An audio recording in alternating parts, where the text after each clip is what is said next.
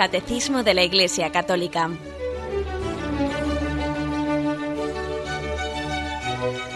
Un programa dirigido por Monseñor José Ignacio Munilla, Obispo de San Sebastián.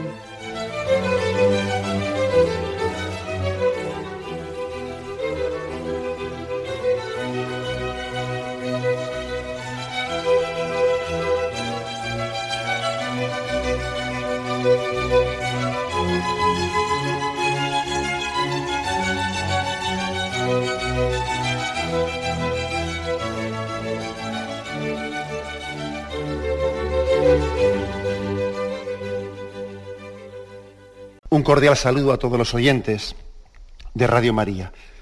Un día más, con la gracia del Señor, proseguimos el comentario del Catecismo de nuestra Madre la Iglesia. Estamos dentro de la explicación del sacramento del matrimonio. Estamos en los puntos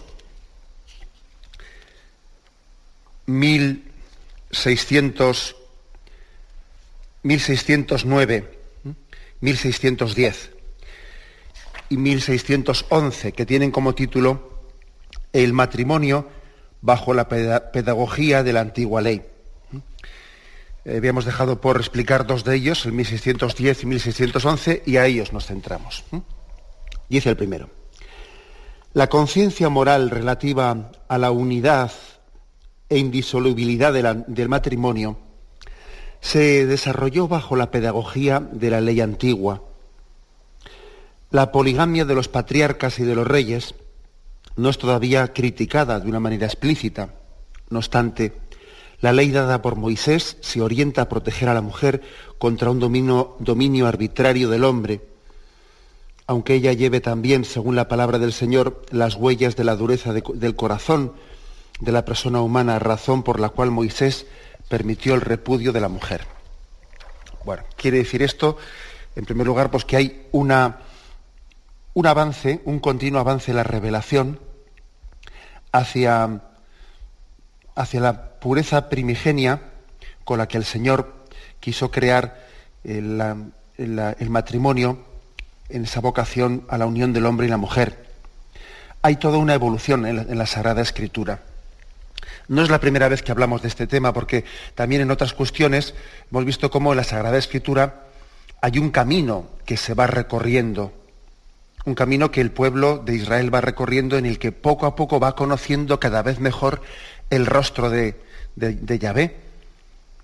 Y si, por ejemplo, dice la Sagrada Escritura, si os ha dicho ojo por ojo y diente por diente, pero yo os digo, al que te pegue una mejilla, ponle también la otra. ¿Eso qué quiere decir? Pues que ha habido progresivamente un avance en la revelación.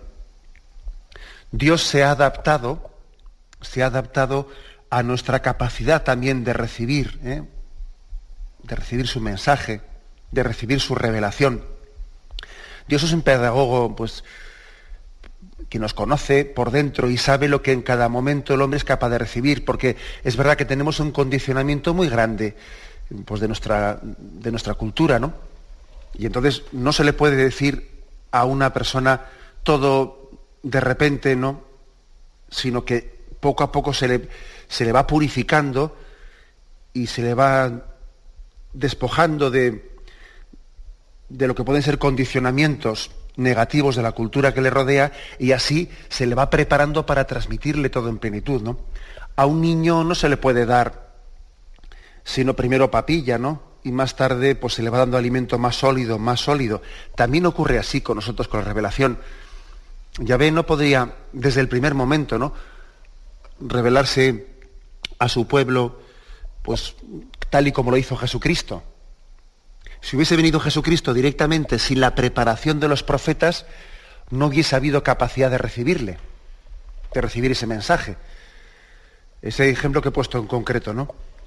Ese, se os ha dicho ojo por ojo y diente por diente, pero yo os digo ahora, y Jesús supera ese ojo por ojo y diente por diente, pero, pero vamos, no olvidemos que cuando la Sagrada Escritura se da ese paso de ojo por ojo y diente por diente, era en aquel momento, en el momento que eso fue pronunciado en el Antiguo Testamento, aquello era un avance en la revelación, era un poner coto, un poner medida a una reacción carnal del hombre de venganza, en la que cuando uno sufría un mal se sentía con derecho de, Responder al mal con mal, pues, pues eso, si a mí me sacan un ojo, pues yo al otro le saco los dos y le corto las orejas, ¿no?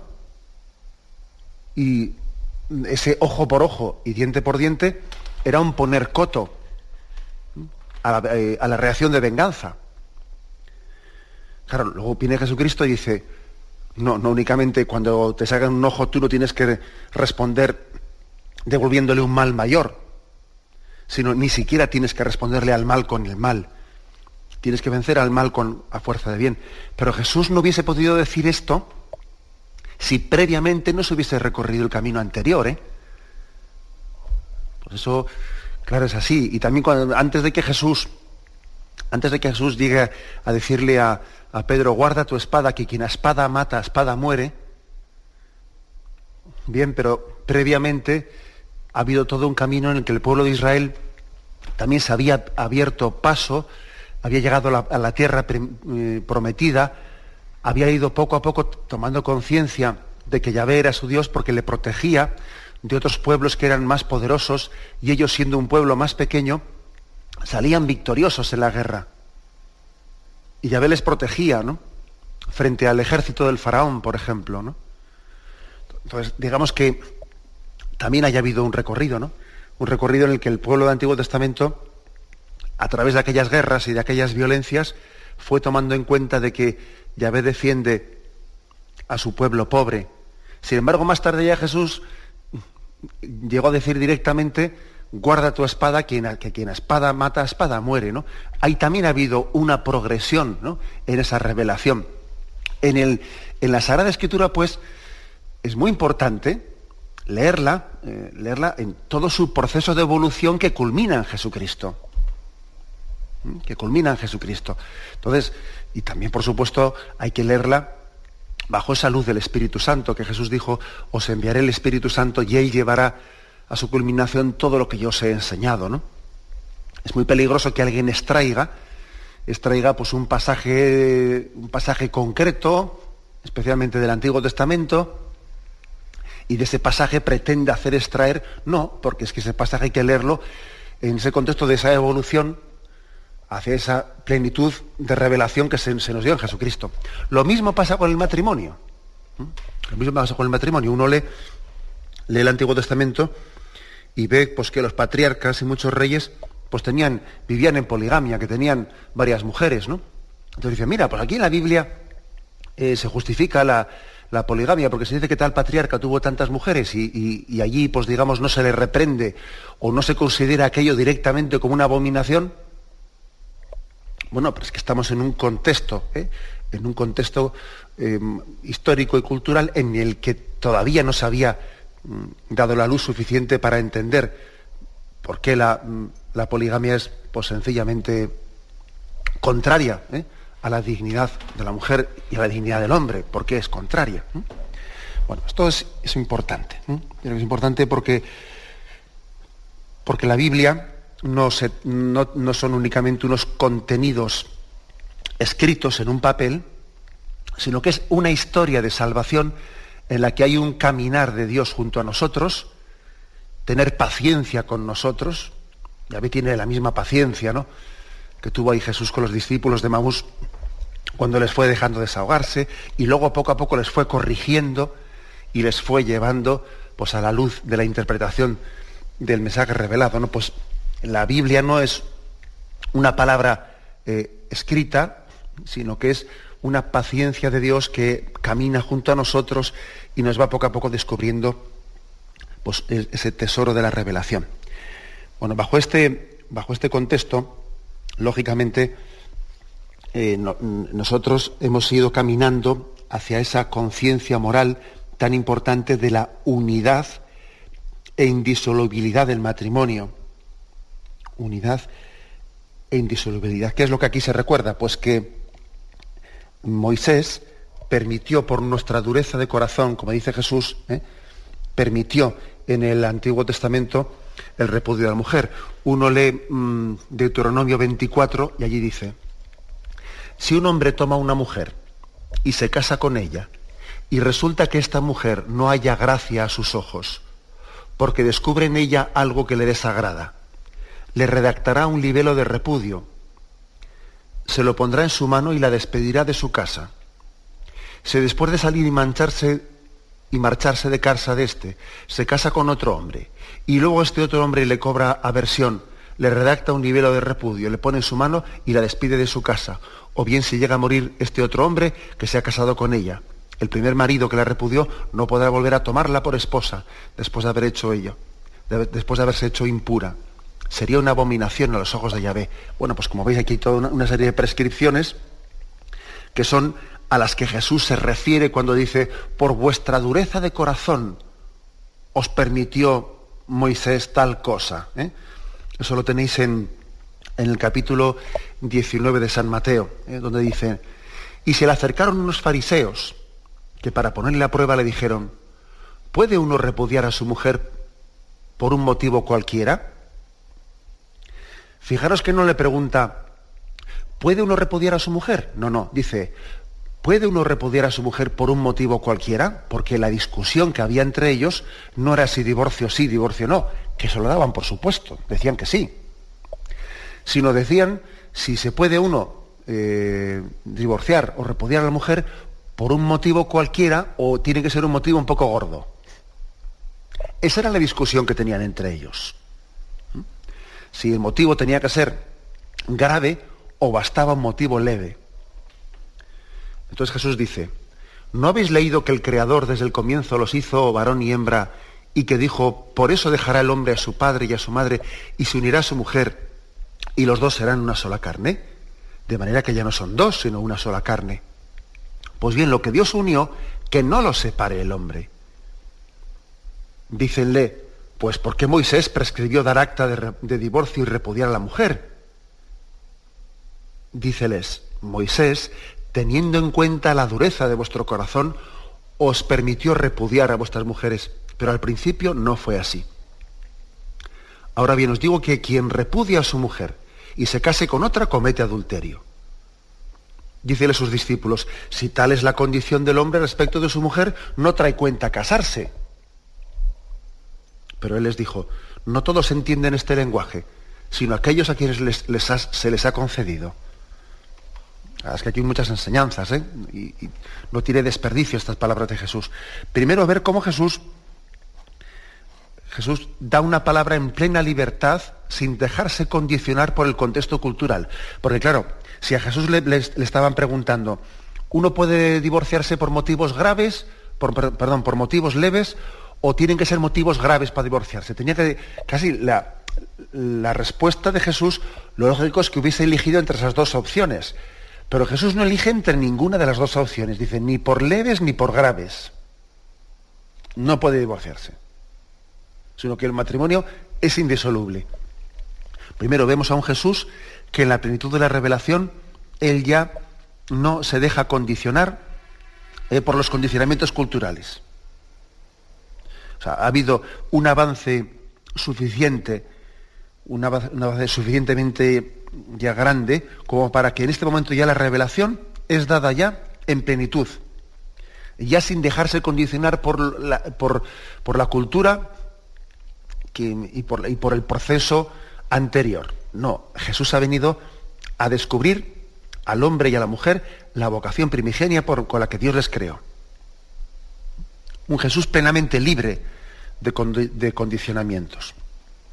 Segundo, ¿por qué es esto posible? Porque la ley, sin la gracia, sin la gracia de Dios, pues es que es incumplible. Entonces, ¿por qué en el Antiguo Testamento Moisés permitió el divorcio? Pues porque, porque todavía no existía la gracia, todavía la gracia no había sido dada en plenitud. Es decir, ¿de qué le serviría a uno decirle prohibido esto si por mandártelo no tienes capacidad de cumplirlo?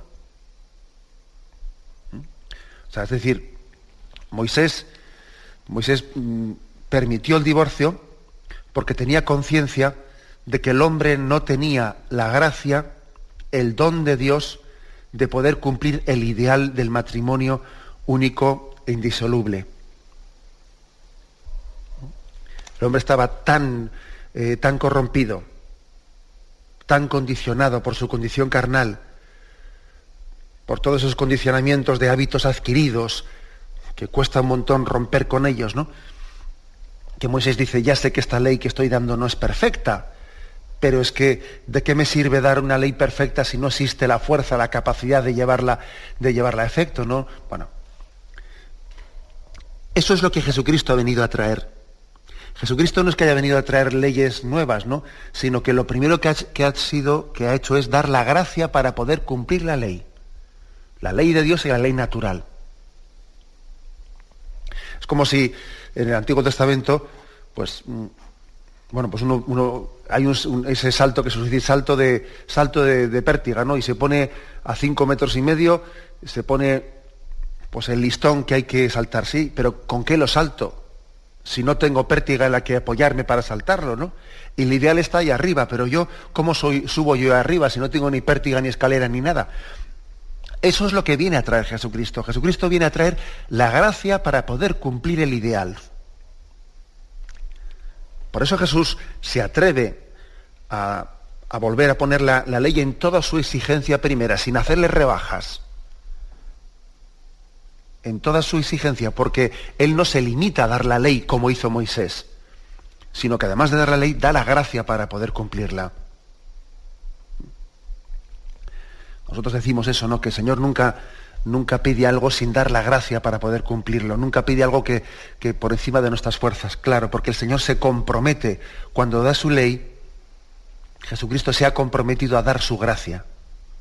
De lo contrario, la, la ley sería odiosa, claro, la ley sería, vamos, casi mejor que no nos la den o que nos dispensen de ella, ¿no? Como hizo Moisés, porque claro, si me dan una ley y no tengo yo capacidad de cumplirla, porque estoy corrompido, pues por, por mis malos hábitos, porque, porque hay una historia que me tiene lo suficientemente atado como para que esa ley sea incumplible, ¿no? inalcanzable. Pues claro, entonces la ley es odiosa. Jesucristo vino a dar su gracia para poder cumplir esa ley. Bueno, y además fijaros, cuando, esto, cuando Jesús dice esto a, los, a los discípulos, a los fariseos, se quedan asustados. Bueno, entonces, ¿quién puede, pero quién se va a casar, no? Si con esas exigencias de, ser fiel a la mujer para siempre, etcétera, ¿no? Dícenle a Jesús, si tal es la condición del hombre respecto de su mujer, no trae cuenta casarse. Fijaros que, eh, qué concepción tan machista, ¿no? Tan machista en la que de la que si yo no puedo utilizar a una mujer y luego a otra y luego a otra, pues pasa más vale mejor no casarse, ¿no? Y Jesús dice, no todos entienden este lenguaje, sino aquellos a quienes se les ha concedido. Es decir, ábrete, o sea, ¿te crees tú que para casarse no hay que también abrirse a una vocación que Dios te da? Es decir, claro que es que aquí, aquí alguno se piensa que casarse es, bueno, eso el que quiera, ¿no? Para ser cura o para ser monja, bueno, para eso hay que tener vocación. Para casarse no pasa nada. Eso ya es la tropa, ahí todo el mundo se apunta, ¿no? No, no. Claro que hay que tener vocación para casarse. Claro que hay que abrirse a pedir la gracia para ello. Claro que sin la gracia de Dios es, incumplible, pues todas las exigencias son incumplibles del matrimonio. Claro que también uno tiene que acercarse al sacramento como mendigo de la gracia y decir, precisamente me caso por la iglesia y recibo un sacramento porque pido la gracia para poder cumplir el ideal. Y por eso recibo un sacramento. De lo contrario no tendría que irme a casar por la iglesia. De lo contrario no tendría yo que pedir esa gracia. Pido la gracia porque soy consciente de que sin la gracia no podré vivir el ideal. Eso dice, no todos entienden este lenguaje, sino aquellos a quienes se les ha concedido, dice Mateo, en Mateo 19, en versículo 11. Bien, pues como veis es algo, algo hermoso cómo se nos presenta esa evolución ¿no? del Antiguo Testamento hasta el ideal de Jesucristo, ¿eh? en este punto 1610. Tenemos un momento de reflexión y continuamos enseguida.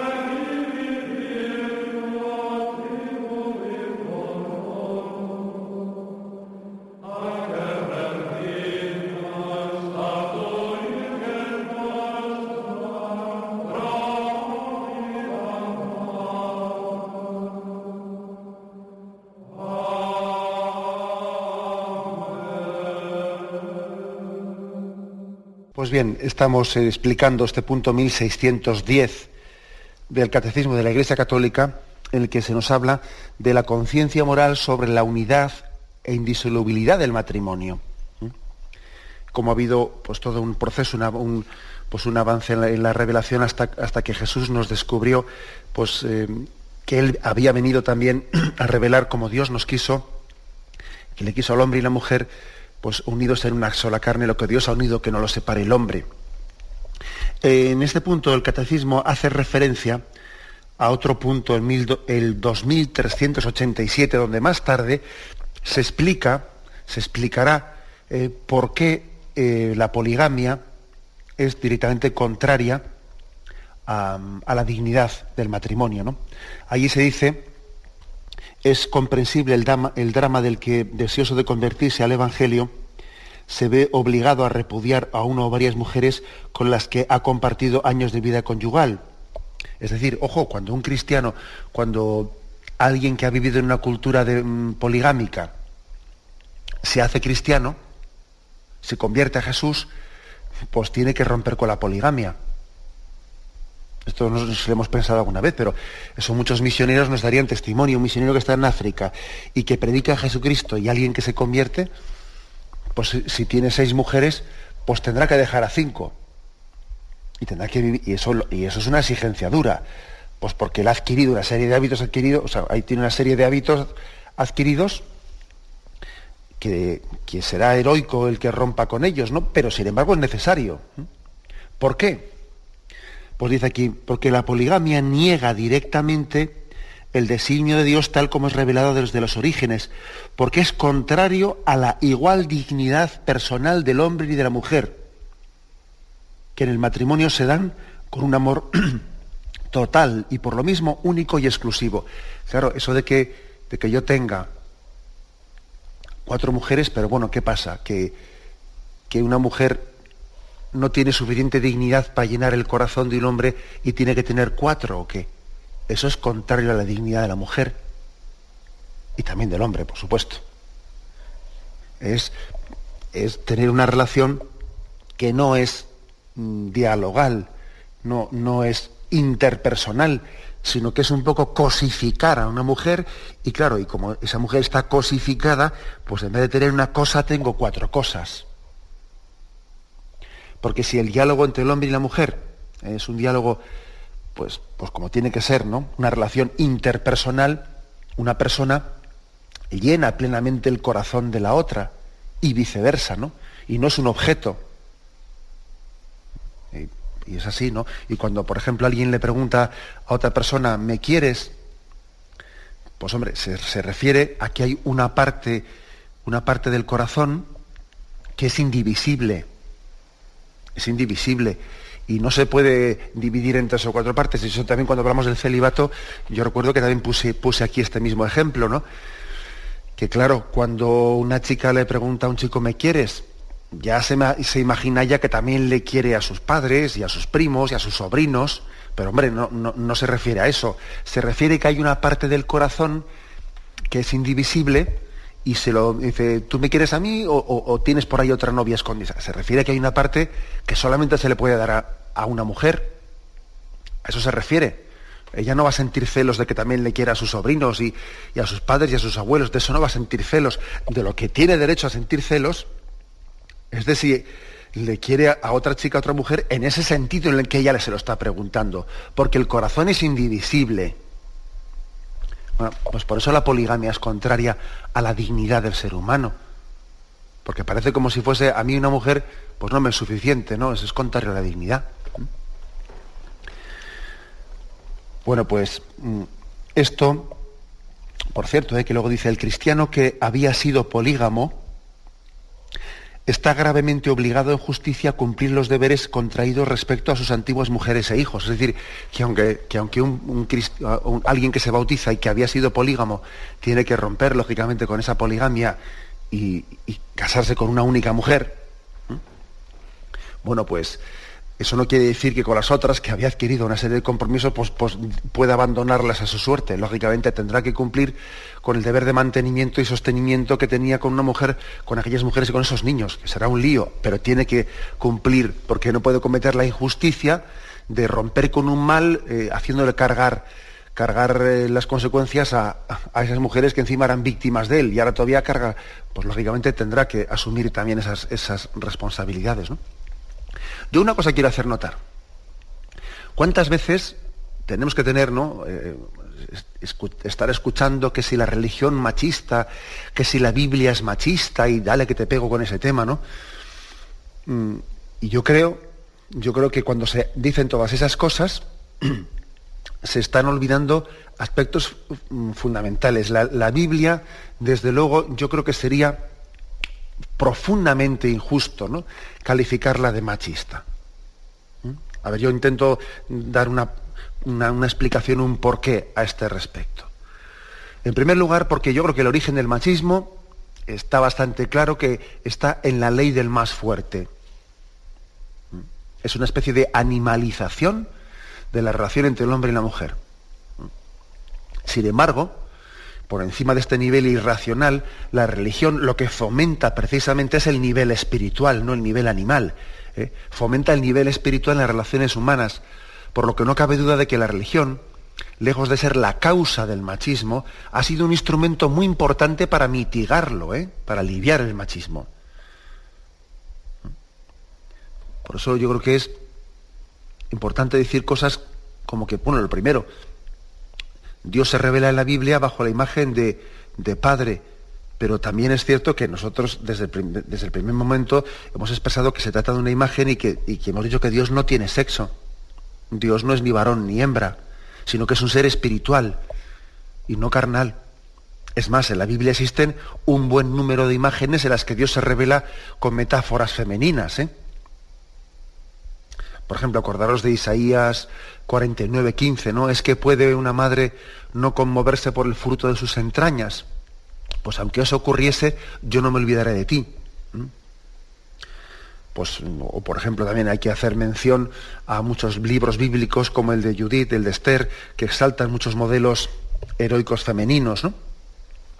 Bueno, pues por eso, incluso también es muy frecuente que se hagan críticas críticas frente a ciertos textos sagrados, haciendo de ellos unos juicios anacrónicos, ¿no? Que, por ejemplo, pues ese que hace poco también explicábamos aquí, eso de que ese signo se considera machista, el signo ese de que si Eva fue formada a partir de la costilla de, Adán, ¿no? Cuando resulta que es bastante evidente que en el contexto histórico bíblico, esa imagen suponía, eh, gráficamente la fundamentación teológica y antropológica de que la mujer es de la misma dignidad del hombre, es de su misma carne y sangre, es decir, de la misma pasta. ¿Eh? Entonces, yo creo que frente a esa acusación, eh, yo creo que infundamentada, ¿no? de que, de que la, la, religión, la Biblia es causa de machismo. Aquí una cosa que hay que decir fundamental, fundamental, es que dos grandes aportaciones que ha hecho Jesucristo, que ha hecho la Sagrada Escritura, ¿no? En contra del machismo, pues son estas, estas de las cuales estamos hablando ahora mismo en el catecismo. Primera, la monogamia, que es verdadera, es verdadero logro del cristianismo, la monogamia.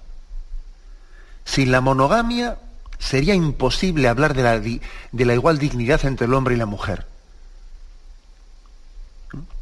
Esto sí que es fundamental. Esto sí que es una cuestión clave y fundamental. ¿Acaso la poligamia eh, no supone eh, sometimiento absoluto a unos valores machistas? El principio básico que posibilita la, igualdad del hombre y la mujer es que es una mujer para un hombre y un hombre para una mujer. Sin esto, vamos, pues es que el machismo está consumado. Eh, si se dice que la democracia no comenzó hasta que existiese un reconocimiento social de que el principio de que vale lo mismo el voto de todos los ciudadanos, pues yo diría que también la monogamia es el ABC de la lucha por el reconocimiento de la dignidad de la mujer. Por tanto, con todos mis respetos, aquí quien más ha aportado en favor de la, de la igualdad del hombre y la mujer ha sido el cristianismo, que es el que ha luchado por la monogamia. ¿Eh? Lo digo ya sé que estoy diciendo algo que, pues que la cultura actual, pues a alguno le, rechinaría los, los, oídos. Pues es que creo que esto es un dato constatable históricamente. Y segundo, el rechazo del divorcio. Eh, que Jesús dice, ¿no? Quien repudia a su mujer y se casa con otra comete adulterio contra aquella. Y si ella repudia a su marido y se casa con otro, comete adulterio. Es decir, que Jesucristo exige la fidelidad matrimonial al mismo nivel a uno y a otro. El mismo pecado cometes tú que tú. O sea, ¿qué es eso de que, como ocurría en el Antiguo Testamento, ¿no? ¿Qué es eso de que el, marido puede repudiar a su mujer? ¿A qué pasa? ¿Y la mujer a su marido no o qué? ¿Eh? Bueno, pues es que vemos cómo Jesús pone al mismo nivel la misma exigencia moral de fidelidad a uno que a otro. ¿eh? A uno que a otro. Es, creo que es hermoso ver cómo Jesús recupera el, el ideal primigenio, ¿no? poniendo al mismo nivel de dignidad a uno que a otro es un, es un además otras cosas, ¿eh? que por ejemplo uno ve, se acerca a la mitología griega, y a la mitología griega, pues ve como siempre las divinidades femeninas son siempre representadas con rasgos incompletos. Eh, la divinidad femenina es como si fuese una especie de medio diosa, ¿no? En la mitología griega, la mujer no tiene un referente simbólico de plenitud en el que sentirse identificado, es así, ¿no? Y sin embargo, pues nosotros, fijaros hasta qué punto tenemos, tenemos en los católicos, no me refiero a la Virgen María, tenemos la mayor, el mayor modelo de perfección al que ha llegado el género humano. ¿Mm?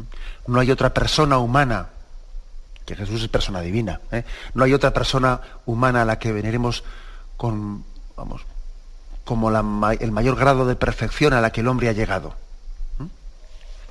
Bueno, esto lo digo un poco respondiendo eh, a, tantas cosas que tenemos que escuchar a veces, yo creo que sin fundamento alguno, ¿no?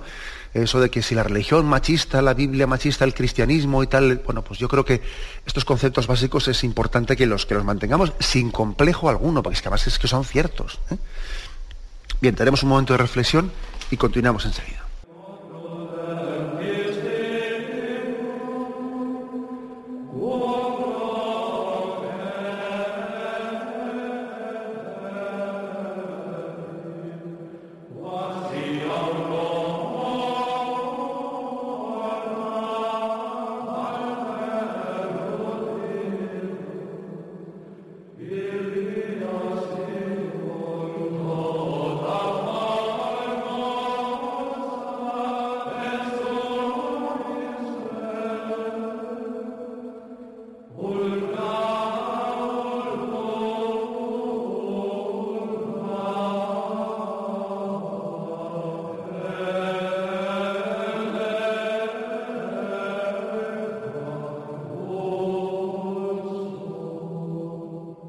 Estamos comentando en este programa del Catecismo de la Iglesia Católica eh, unos puntos referidos al matrimonio bajo de la pedagogía de la antigua ley. En concreto, leemos ahora el 1611. Contemplando la alianza de Dios con Israel bajo la imagen de un amor conyugal exclusivo y fiel, los profetas fueron preparando la conciencia del pueblo elegido para una comprensión más profunda de la unidad y de la indisolubilidad del matrimonio.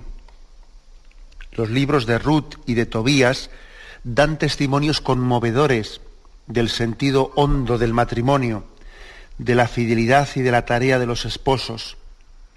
La tradición ha visto siempre en el cantar de los cantares la única, una expresión única del amor humano, puro reflejo del amor de Dios, amor fuerte como la muerte, que las grandes aguas no pueden anegar. Un texto precioso, ¿no? Al que aquí se nos hace referencia, que es el Cantar de los Cantares, capítulo 8, versículo del 6 al 7, ¿no? Dice allí, ponme cual sello sobre tu corazón, como un sello en tu brazo, porque es fuerte el amor como la muerte implacable como el Seol la pasión, saetas de fuego, sus saetas una llama de Yahvé, grandes aguas no, no pueden apagar el amor, ni los ríos anegarlo. si alguien ofreciera todos los saberes de su casa por comprar el amor, sería despreciable. Se nos habla pues de aquí, en, términos hermosos, se nos habla de que, de que el amor tiene una dignidad pues, superior a todo lo material. ¿no? Si alguien quisiese comprar el amor con todos los bienes de su casa, se haría despreciable. El amor no está en venta. El amor es gratuito. Eh, aquí se está aplicando ¿no? la imagen del amor como el tesoro más grande que el hombre tiene es el reflejo del amor de Dios. El, amor de Dios es gratuito, totalmente gratuito, ¿no? La expresión del amor humano eh, tiene que ser, es reflejo ¿no? del amor de Dios hacia, hacia nosotros. Bueno, pues lo que se dice en este punto es que en ese proceso paulatino que hemos dicho antes que había de un ir avanzando, ¿no? ir avanzando poco a poco eh, hasta la plenitud de la revelación en Jesucristo, si es verdad que Moisés había permitido el repudio de la mujer, el divorcio, por la dureza de corazón, ¿no? Y por los hábitos adquiridos que existían, y porque todavía no existía la gracia para poder cumplir el ideal de la ley, ¿no? Todo eso que hemos dicho antes. Pero también es cierto, pues que los profetas eh, fueron preparando la conciencia del pueblo elegido, eh, pues hacia una eh, comprensión más profunda de esa, mm, de esa indisolubilidad del matrimonio.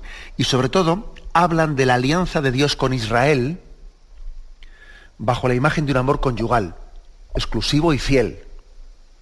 Es como ellos dicen, Yahvé se ha desposado con este pueblo Israel, se ha desposado con nosotros, y se ha desposado en amor y en fidelidad. ¿Mm? Lógicamente ya los profetas al decir esto ya estaban poniendo cuál es el ideal, cuál es el ideal concreto.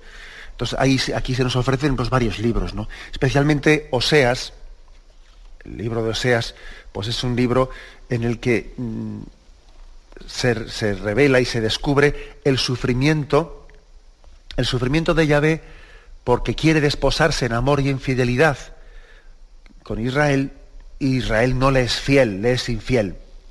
¿Mm? Entonces, mm, Oseas fue un, un profeta, un profeta elegido por Yahvé, que tenía el problema de que su mujer le era infiel y entonces él sentía en eso pues un gran desprecio, una gran humillación, ¿no?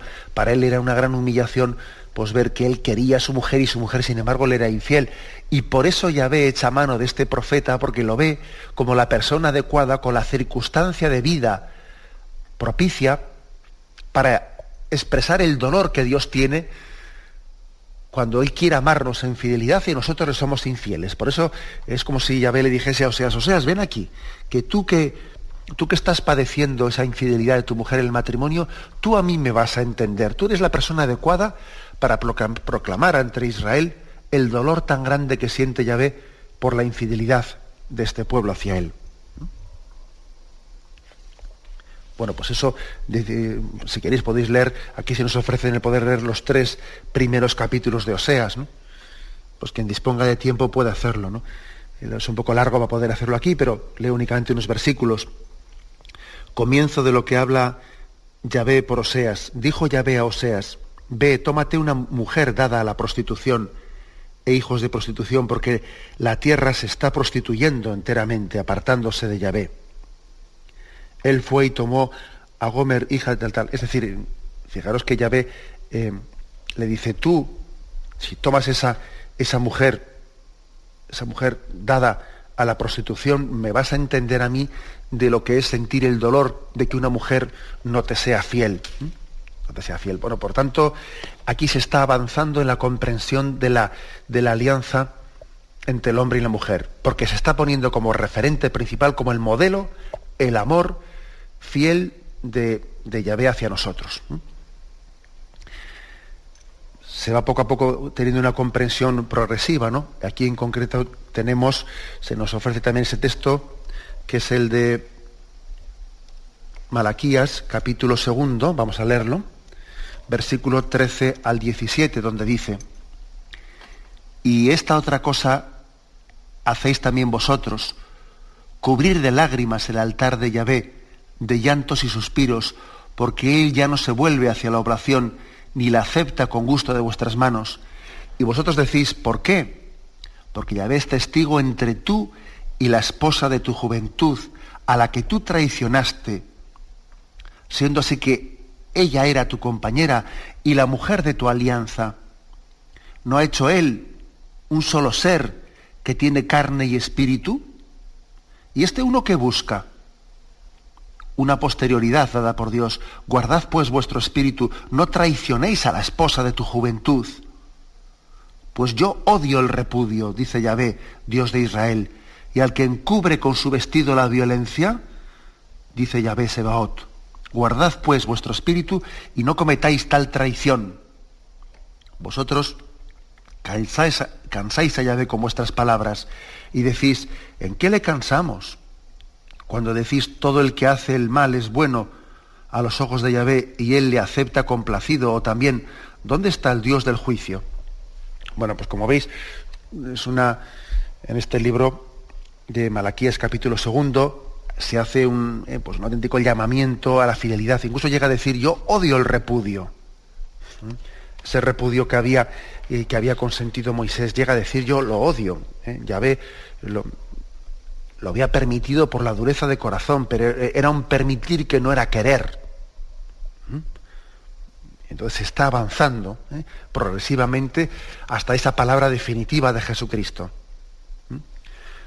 en la que él definitivamente condena, eh, condena el repudio, condena el divorcio, ¿no? Pero, sin embargo, aquí ya hay un, paso, un paso muy grande, es, caer en cuenta, eh, caer en cuenta de que Yahvé quiere fidelidad, quiere que se respete a la mujer de tu juventud, dice, oh, al amor de tu juventud.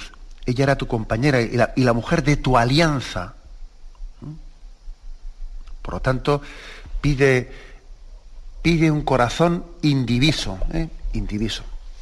Bueno, además fijaros bien, ¿eh? que no hay tanta diferencia de la poligamia al tema del divorcio. Ya, ya sé que estoy diciendo algo un poco polémico, pero en el fondo, en el fondo hay algo, eh, claro, a nosotros nos resulta mucho más escandaloso la poligamia, porque claro, tener varias mujeres a la vez, Sí, pero es que el divorcio es tenerlas consecutivamente, una detrás de la otra.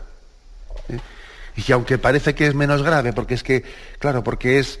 Mm, porque uno no comete el agravio de tener varias mujeres al mismo tiempo, o varios maridos al mismo tiempo, en el fondo, el, el fondo del principio es el mismo, ¿no? Pero ¿qué pasa? Que un corazón no se llena, no, es que no va a llenarse plenamente de la otra persona es que la otra persona no, no tiene la dignidad para llenar mi corazón y mi vida, y mi vida, es que yo tengo, eh, es que yo tengo que de alguna manera que, cosificar, ¿no? Como si necesitase de varias, ¿eh? Eh, de varias personas para llenar mi vida, como si una sola no tiene la, plena, la plena dignidad de poder hacerlo.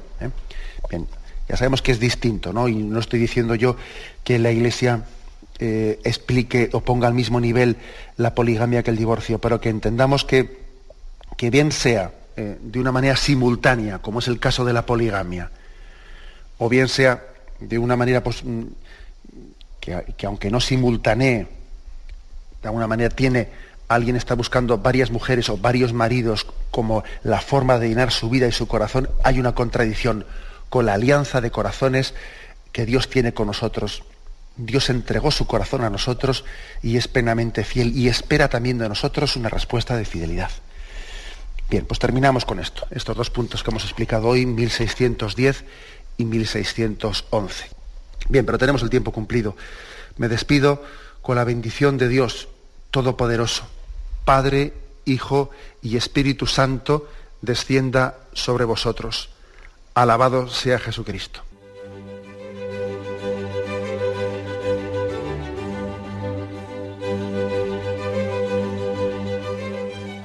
Finaliza el Catecismo de la Iglesia Católica, un programa dirigido por Monseñor José Ignacio Munilla, obispo de San Sebastián.